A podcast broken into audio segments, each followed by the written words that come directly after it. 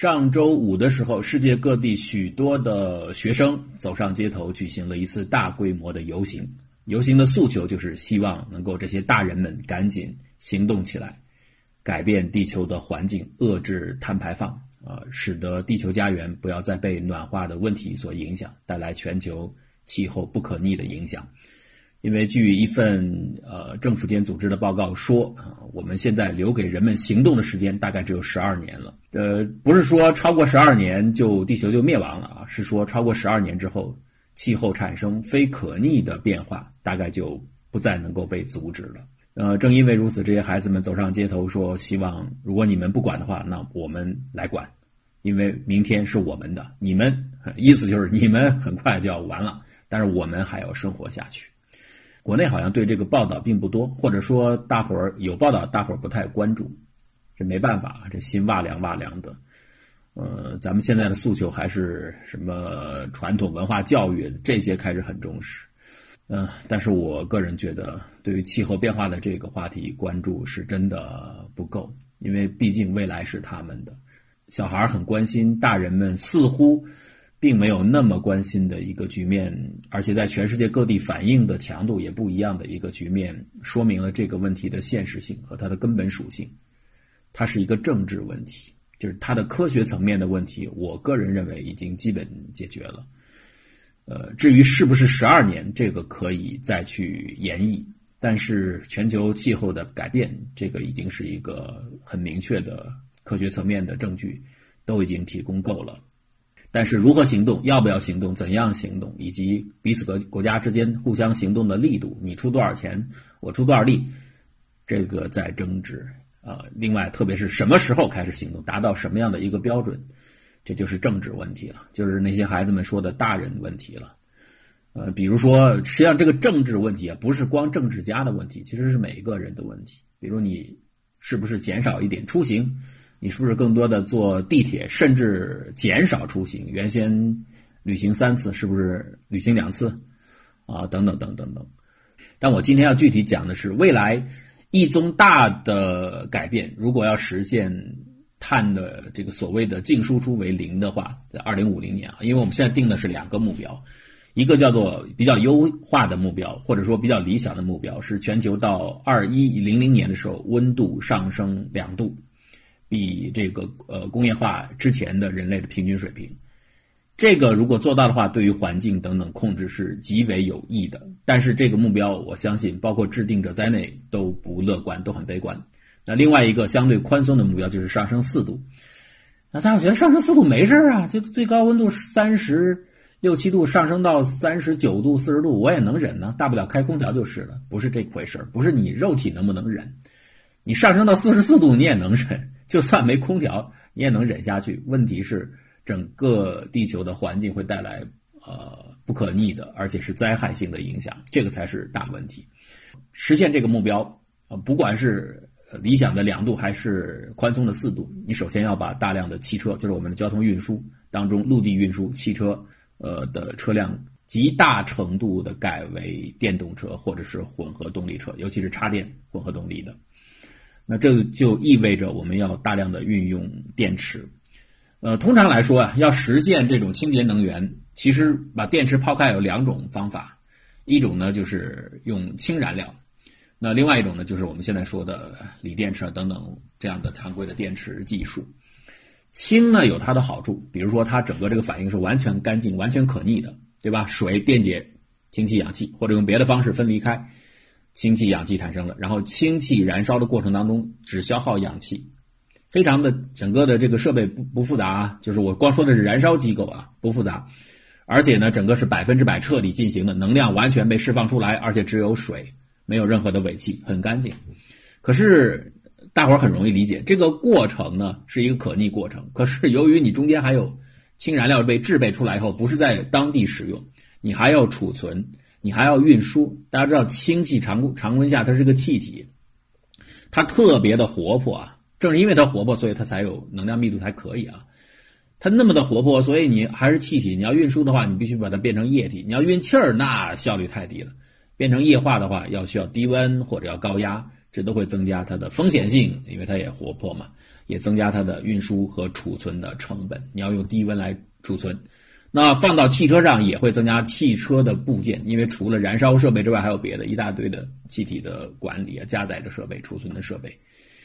因此，把这些能量都算上去的话，整个过程就是不划算的。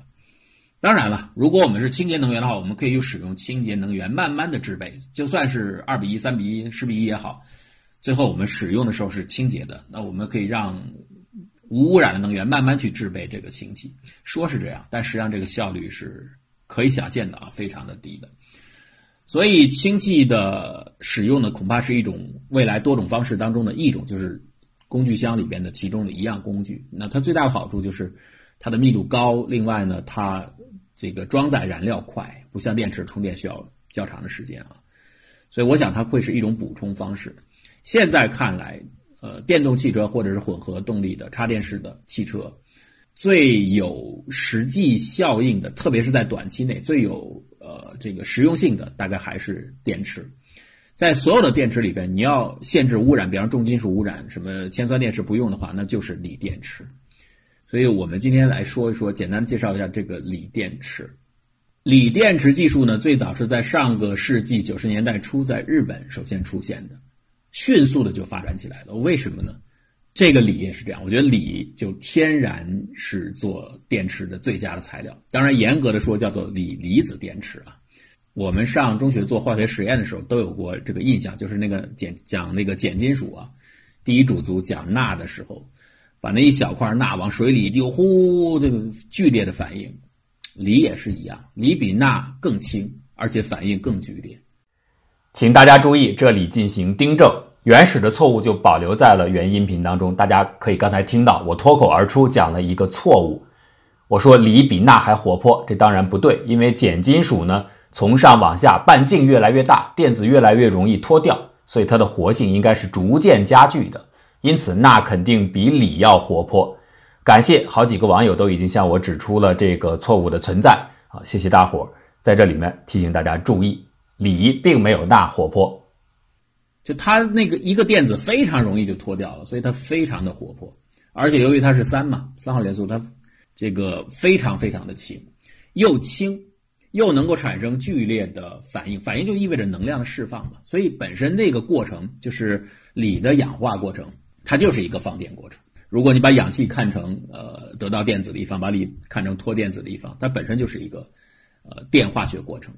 所以它又剧烈，而且它又那么的轻，你很难找到比它更轻的。它是三号元素，呃，在这个第一主族里面最轻了，所以这是最适合的作为电池的。如果以电化学化成呃这过程而论，它是最适合的。我要说一下，我们说的是电化学过程，你不能给我拿出咱来铀来试一试，那个是核过程啊，这不一回事儿的，那也不能控制，否则我们现在干嘛去研究热核可控核聚变呢？啊，我们现在聚变已经做到了，那放氢弹就行了嘛，没有用的，你放一炸一氢弹，咱们千家万户怎么用它的电呢？啊，所以一定要可控核聚变，超难，托克马克啊，高温呢，这都不能解决，电化学过程，也就是而且是可逆的。而且呢是可控的，可以慢慢的来释放，可以缓释的，在这里边材料又轻，而且看起来呃能量又密度又大的就是锂，所以锂天然是最佳的用利用化学电化学过程做电池的材料，这就是它为什么一经出现马上风靡全世界的原因。我们给大家做一个形象的比喻吧，就大家天天听到关于锂，可能也看到一些材料介绍，就不太清楚怎么一会儿这个阳极怎么变化了，那阴极怎么变化了，电解质怎么变化了，反正吵来吵去啊，说这个有前途了，那个又是划时代了，到底这个锂电池研究是一个什么状态？呃，我总的来评价，先从大的呃层面来评价，我觉得进展并不是太大，我这个太大是指革命性的变化没有太大。因为它基本的这个呃框架在这里，那这里边我们首先要把锂的放电过程给大家做一个比较形象的比喻。这怎么比喻呢？我们老说阳极、阴极，还说正极和负极，这其实说法是反着的啊。这个我们一般说的阳极啊，如果放用正负极来说，它是负极啊；我们说的阴极啊，用正负极来说，它实际上是正极。所以咱们现在下面就说阳极、阴极好了。怎么比喻呢？这个阳为天，呃，阴为地，所以我们就用天和地来比喻。这个锂离子啊，所以准确的说是锂离子电池，因为它的正电载荷呃是用锂离子来完成的，它来充当这个角色。锂呢，天然是非常非常的希望脱掉那个电子的，它不想要，因为锂离子要稳定嘛。所以它如果它的原子里有电子的话，它是非常想扔掉的。因此，它有强大的这个摆脱的意愿和这种势，这个势就是它能量的来源，就是它要扔掉这个电子。就像一男一女啊，这实在受不了了，就恨不得把这电子扔掉。这电子扔掉以后呢，它就可以进入电路了，就是我们所谓的电流就产生了，然后就可以我们可以用这个电流来做功，来推动我们的各种各样的用电器啊。大体上就是这个原理。那么锂离子一旦脱掉了，按照它的意愿脱掉了电子之后呢，它就会奔向另外的一方。然后与此同时，那个电子呢就跑到电路里边转一圈啊，双方最后汇合到一处。这个地方就是地面，就是我们说的阴极，阴为地。那充电的过程呢，就刚好反过来，硬把这个锂离子带一个单位正电荷的锂离子跟电子又摁到一起去，就让它你们不愿意，我硬给你们撮合到一起。当你一松手，它有强大的这个意愿还在嘛，它还想离开，所以你一松手，外界的充电电源一一一放手啊，用电器一接上，电路一导通，马上又分开了。所以一旦有适合的环境，它又可以来做功。这就是充放电的原理。那我们形象的来比喻一下啊，这个锂离子就像怎么比喻？就像水滴一样。这个水呢，在天上存不住，这个我们就用重力势能来类比这个电势能啊。它在天上呢，高处挂不住，所以呢，我们在天上放很多的钩挂钩挂住这些水滴。它当然它有天然的向下运动的这种趋势啊，这就是能量储存在这些水滴当中。一旦你把天上这挂钩的这个阀门松开，它啪啦啪啦啪就掉下来了。就像锂离子往下游一样啊，这样就从阳极就掉下来，释放出来了。这就是放电过程。它往下这些水滴往下坠落的过程当中，如果你在那把这个能量利用起来，你就可以来做功了。那么所有这些雨滴到了地面上，全部打到地面上，就回到了势能的零点啊，就放在原处了。所以这个就到达了阴极，就到达了地面。所以整个的天然锂离子放电以及它的势能来源，就是可以用这样一个形象的比喻，在天上的水。好，比方说像云吧，云上有很多很多的钩子，把这水勾住，一松手下来，这个就是在放电。就比如说我们刚才说，你拿一块纯单质的金属锂，然后你让它跟氧气一结合，唰就放电了。这里边这锂呢，就是天上这个阳极，呃，就相当于它，因为它们什么构造都没有，就是纯净的锂，马上遇到氧气，它就变成了锂离子了。所以就相当于天上我直接没有任何结构，就是平铺一盆水。地面上呢，什么什么也没有，就是一马平川的地面，所以这水立刻就像暴风雨一样，哗，阀门一下，全部倾泻而下，极其的迅猛啊！这是狂风暴雨下来了，这就是一次放电的过程。但是问题是我们做电池，我们并不是要一次狂风暴雨就行了，我们有几点是需要改进的，就是跟这个过程相比要改进的。第一个，我们希望缓释，这个速度不要是哗一下，你像那个锂被氧化的过程太快太剧烈了。这个不行，我们希望速度能够适适当，能够控制住，让它产生电流，然后为我们所用。第二个最重要的一点是可逆。你这雨下了地面什么都没有，你这水也没有存，这锂离子也没有保存，下来以后就没有了。我再想再让它恢复过去，就形成一个水循环。我地面上呢，如果修一些结构，把这水存起来，你下来之后呢，哎，我再用办法呢，给它外加外部加能量之后，让就像蒸发一样，让这水重新蒸上去，重新到天上布好局。等我用的时候再释放，它又下来，就这个雨可以下多次，形成一个循环。如果只是锂的氧化，按照我们这个比喻来说，它就是一次狂风暴雨，也不能控制，也不能缓释，也不能够可逆，这是不行的。所以要实现这个水循环，大概来说最主要的是两个方面的改进，一个是天，一个是地，这就是我们说的阴极和阳极的改造。咱们先说这个地面的改造啊，就是这个阴极部分。阴极部分呢，两个作用，在第一次这个电池第一次用的时候，它是相当于水源嘛，哎，你是锂离子电池嘛，那你这个锂从哪来呢？阴极来提供嘛，就地面上需要你先有水源给它，让它能够充电上去，然后再下来，所以锂离子的来源就是从阴极来的，所以那你可以理解啊，当然就是锂的各种化合物啊，或者它的金属啊等等各种各样的这样的含锂的物质。那第二个作用呢，是除了提供锂以外。还有就是在这个循环过程当中，不断的在地面收集天上降水落下来的这些水滴，就是这些锂离子，不断的能够把它聚集起来，保存下来，等到下一次循环的时候可以继续用。那提供锂离子这没什么难的，那你锂的化合物只要能放出锂离子都可以啊。难的是能够反复多次的、不断的在这个循环过程当中收集这个锂离子，而且自己不被改变，这是困难的。那么在阴极材料上，现在大概主要来说就是三种了。第一种呢是最早出现的，就是锂钴的氧化物，就是用过渡金属加上锂，它的氧化物。呃，它有很多好处了，是最早，所以它很。很很一开始就首先出现的就是这个锂钴的氧化物。我们还用这个比喻来说，就相当于你要在地面修一些水池子，对吧？像我们刚才说了，如果是那种狂风暴雨，直接锂被氧化那个过程，你这水没有存呐，所以下次没法循环。那很简单，我修一些水塘，修一些池塘，泥池塘，哎，修好了以后，这水从天上落下来，它就被重新收集起来，所以下一次呢，再一蒸发，它水又循环上去了。大伙儿有人可能说，按照你这个比喻，那我直接修一个大水池不就行了？干嘛还搞这么大大小小错落分布的层次分布的这么多水塘呢？这不行，原因在哪里啊？因为这个如果一大片水池的话，你的意思就是直接放一片锂金属在那里了，这个不行。因为锂金属本身它只能做阳极啊，就是它的特性你要知道，它那里边的水滴，如果我们以此为比喻的话，它是有往下的趋势，它恨不得挣脱这个锂啊，挣脱这片水，它一直想往下钻。可是我们在这儿放的研究的是阴极，是地面的情况。我们是希望呢，在地面的这些结构能够有助于这些水滴逆向的上行，就是蒸发的。所以你弄一大片水塘是不利于它蒸发的。这所有的水都想往下坠，这是不行的。所以它你把它放天上可以，它往下坠嘛。呃所以它做阳极可以，做阴极不行，起不到辅助蒸发的作用，或者说起不到这个阴极应该有的作用。那怎么办呢？所以为什么要搞这么多大大小小的结构呢？这些结构我们可以把它理解为都像，呃，有温度的一个一个岩洞一样。这水呢就放在这一个一个有温度的池塘里，有温度一加温，有利于它上升。所以我们要我们的材料大体来说就是有利于它蒸发的，有利于这个锂离子逆向上行的这样的一种结构。所以我们要搞各种各样的大大小小的这个层叠的结构，然后使得它蒸发起来比较容易。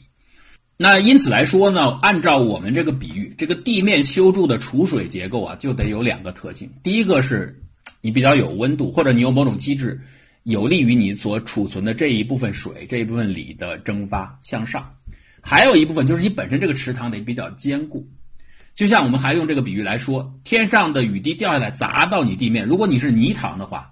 它砸一次就下一次雨，这泥塘就被改变了，就变形了，砸坏了一部分。每下一次雨损坏一部分坑，每下一部分雨损坏一部分坑，循环若干次之后，你地底地面上所有的原先的储水结构就给踏平了，或者大部分给损坏了。这意味着什么？这电池就没有这个深度了，没法储电了，就坏了。这就代表着电池的寿命损坏的很快。所以最早出现的这个钴锂氧化物，它的一个问题就是它的电池的循环次数不是那么的多。你可以把它类比为，就是地面是泥的水塘，所以它不那么结实啊。但是好处是呢，这种泥巴池塘呢里边的温度高，所以这水比较容易蒸发，对应的就是形成比较强的电池的势能比较强，电势能比较强。这钴呢还有一个问题，就前面第一种阴极材料的问题，就是钴的储量是个问题。大概全世界目前地壳里边就七百多万吨，照现在的预计啊，即使是按照对电池需求量不那么迫切要求的，我说的那个四度方案的话，二零五零年我们每一年可能还需要五十到六十万吨的钴。那所以我们很可能就意味着到本世纪中期，这钴啊就已经开始面临到它继续开采的压力了，就储量上是有点问题的。当然本世纪用应该没问题，再往后不好说了。所以钴本身就比较紧俏，而且钴还有个问题是什么呢？呃，它只产在这个刚果。这刚果呢比较乱，所以非常非常的集中，全世界钴的产量在那里。所以为了避免在这样一个不透明、非民主的，而且有各种各样腐败啊，因为这个大量的金钱产生嘛，在这儿高度垄断嘛，反过来会使那儿的人民就是有利于独裁者了，对那儿的人民更加不利。所以像美国现在研发新一代的电池，它就提出我能不能替代钴。那就用什么镍呀，用锰啊，就是等等其他的这种过渡金属，或者甚至用镁来替代。就反正我犯了，就把这钴呢换成别的看一看。第二类，我们刚才说的这个过渡金属这种材料，水塘呢，好处是它比较热，有利于蒸发，维持一个高的电势能。缺点是它不太结实，砸几次呢就坏了。所以就出现了磷酸盐，例如磷酸铁锂。磷酸铁锂用的是铁嘛，这个铁的含量很多，很便宜，就很好了。呃，它相当于什么呢？修建的这种水泥池塘，哎，就非常结实了。你可以很多次，一万次都没关系，充放电一万次砸下来，这坑不变，所以你下来我还能储水。但它的缺点呢是这个就比较冰冷啊，冰冷的话不利于呃锂离子的向上的这个升腾，所以呢它的电势能相对来说小。那能不能有两全其美的方法呢？其实很难说两全其美了啊。呃，相对来说，目前有希望的是第三类，就是把过渡金属我刚才说的换成锰，换成锰似乎它的电势能还提高的比较多。像磷酸盐的，一般来说就是三点五伏左右，常规的锂电池像钴的，呃钴锂氧化物是四伏左右。那么如果换成锰的话，甚至可以达到四点一、四点二都有，而且相对来说它的充放电次数也比较多，等于是两者的优点。兼有吧，所以这一类的研究现在比较的热，这个就是地面结构的研发情况，阴极材料大概是这样的一个进展。那总体评价而言，其实改变并不大，就上述我们说的这些几种方向，很早也就出现了。那另外一方面，研究的重点就是天上了，就是那挂钩我怎么设计？你也可以把它理解为天上的云嘛，云是可以储水的。这云呢，怎么用洞穴也好，用钩子也好，能把这些我升腾上去的锂给勾住啊？然后呢，就把这些水滴给储存下来。目前主流的阳极材料大概就是两种了。它用的思路就是我用，就像我这个小鸟巢放鸟蛋一样，就是一个一个的小窝，然后把锂离子给陷到里边去，就是储存到里的含住。那这小窝你就一定要有那种非常多的窝状的结构，那最容易想到的就是石墨嘛，所以这是最目前最普遍的一类阳极材料，就是石墨。石墨可以形成多叠多层的孔隙的结构，每个孔隙呢，每个小孔呢可以抓住一个锂的离子，基本的比例就是六个碳对一个锂了，就六个碳围成一个小鸟巢，里边放一鸟蛋，大概是这样。这样呢，它就像天上用石墨做成了一个能够储云的、储水的一个巨大的。鸟巢的网格，所有的锂这些水滴升上去以后就被储存在这个网络当中，这是目前最实用的。所以大家说，哎，这锂金属那么轻，比水还轻一半，水的密度比锂重一倍嘛？为什么我的电池没觉得这样轻呢？其实不是锂本身，不是充当载流子锂本身的质量，就是它的天地这两个结构，尤其是石墨这块很重啊。所以这个是使锂的这个电池没有我们感觉的，好像应该的很轻的啊，不是这样的。它为了储存所有的这个水的水滴啊，有天上有一层石墨云的储存结构，有没有办法优化呢？这是第二类这个阳极材料，就是变成硅。硅跟碳是一个族的，而且硅呢尺度更大，所以硅理论上来说，它储存呃锂离子的能力要比碳要大很多。但是硅有一个问题呢，它确实储量大啊，就是它那格子，它那一个呃小的巢可以放很多的硅。它的问题是它会生长，就是它不是像碳一样是基本是可逆的，就是碳很容易吸收这个锂，也很容易脱出锂，它正好是中间嘛，四电子嘛，所以它既不是很强烈的依附电子，也不是很强烈的脱出电子，所以锂跟它呢是若即若离，这个对于临时性储房的储藏的一个鸟窝结构来说是很适合的，你能够进来，也可以很容易的离开。但是硅就不行，硅跟锂呢有反应，不完全是那种脱出的，所以它不是完全可逆的。那一旦反应的话，这个硅就会慢慢变大。这一变大，同样的天上的这个储水的这个结构，这个网格也改变了。那你慢慢，当然你电池也就无法工作了嘛。你没有办法形成循环，就没办法工作，这是硅的一个问题。当然，现在有人说了，我可以做一些适当性的技术上的修剪，比如说我们把硅弄成非常非常小的颗粒。相当于改善石墨嵌到石墨当中，石墨呢还是主体的一个储水网格，但是里边有一些硅的小球。那由于这个小球的结合力很强，所以它扩大了石墨的储电的能力，但是同时没有改变基本的它的这个呃和水的，就是和锂离子的结合的特性啊。这样的话不会使寿命受到极大的影响，所以这都是做一些改进啊。那其实类似的，就现在我刚才包括我刚才说的两种阴极材料，还有包括现在说的阳极材料，它都是这样，添加一点配方，然后改一改，看看性能有没有一些调节，或者工艺上呃研究一下。像这种配方工艺，这都是各家锂电子锂电池制制造厂的一个秘诀了啊。那性能上就有一些不同的差异了。但是我刚才说了，其实最理想的方式不是弄一个什么储水网格，你就把一盆水放上去不就好了吗？哎，你把一盆水，就是相当于一个干干净净的一大坨云放在天上更好了。你不要搞什么，还搞一个储水网格，又重又费事儿。你搁云在上头，它本来那云里边的水滴它就有向下的趋势啊，锂很活泼啊，它就想挣挣脱这个云团呢，它就天然就往下坠了，而且也不会存在反应的问题，因为就是锂嘛。你当时到了充电过程当中，你把锂离子升上去，升上去以后，它自然而然的就融合到云朵当中了，它也不存在什么反应的问题，寿命问题也解决了，多好啊！哎，没错，这就是现在最热门的一个阳极的方向，就是用金属锂。金属锂直接做天上的储水结构，或者说你就说，就天上我就放一盆水，因为我们的比喻里边锂离子就是水滴嘛，我天上放一盆水，它直接下来，等到逆向的我用某种升腾机制把它蒸发上去的时候，它又融到水里边去了，多好，寿命也没有影响，听起来是不错。现在大家也很关注，但是这种方式有一个很困难的问题，非常要命的问题。因为锂电池大家很关注的，除了它的价格啊、储电能力啊，这都是性能指标，还有一个是我们社会功能指标，就是它的安全性，动不动爆炸着火，尤其是像如果是电动汽车的这个锂电池，那有可能出现生命的安全问题啊。那为了在这个逆向的过程当中，为了使阳极和阴极这两个区分开，中间还有个很重要的，就是这个 splitter 或者叫 separator，就是一个分割的装置。那么锂离子可以透过没有问题。但是它可以阻止短路的发生，这中间是有一个分割装置的，这是一个必要的部件。但是如果你天上直接给我来一盆水或者来一大坨云的话，就放一个一块锂金属作为它的阳极的话，会出现一个什么问题呢？我们假设你这盆水或者这个云团的形状是一个标标准准的长方形，就是它的界面啊和这个蓝天的界面是一个平面，最开始可以假设成这样。但是水滴在蒸发的过程当中啊，往上升的过程当中，它不是绝对均匀的分布在这个平面的各处的，它或许在某一个地方突然聚集，露了一个小小的头，就相当于云呢在这儿露出一个云头。这里呢沉积有这个特性，当你露出一个云头之后啊，这个地方就取得了某种优势，就迅速的所有其他的水滴就往上聚集，结果这个露出了这个凸起，就像息肉一样啊，长起这个小凸起，马上就变长。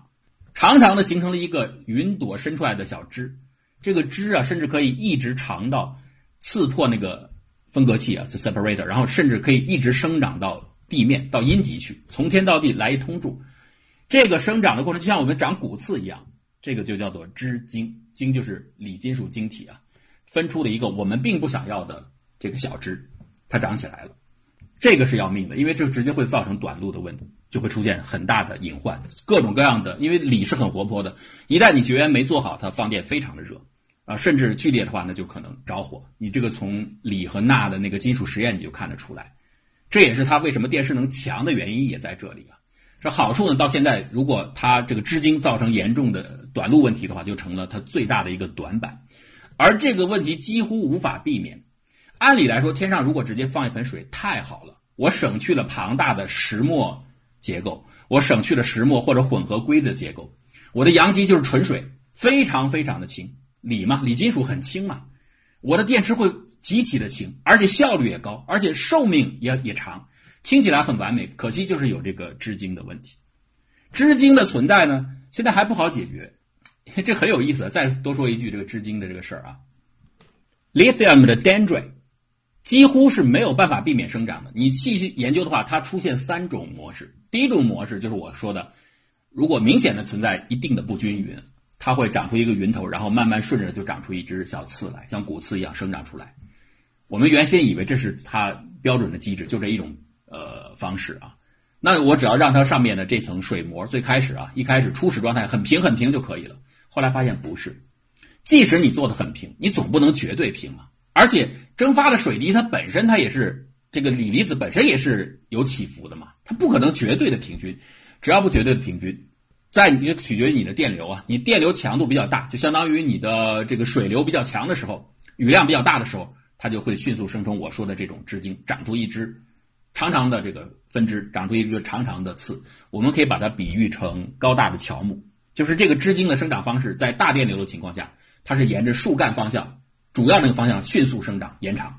但是如果你电流没有那么大的话，它会到处滋养。就是电流非常非常小的时候，会长出许许多多的叫做茎须。它不是沿着某一个方向有优势的长成一个参天大树，但到处都是茅草蓬好，就像长草一样。电流介于二者二者中间的时候，就是比经须这个电流的阈值要大一些，但是又不像这个织经那么长，这就相当于长出一个灌木，就是有的地方高，有的地方低。哎，这有意思极了，真的就像长树一样。所以你即使说我做的工艺上做得好一点，是改善的让它平均一点，你也避免不了织经问题。所以织经问题解决不了，它这个安全隐患就是很大的一个问题。我们上述说的所有的那个优势。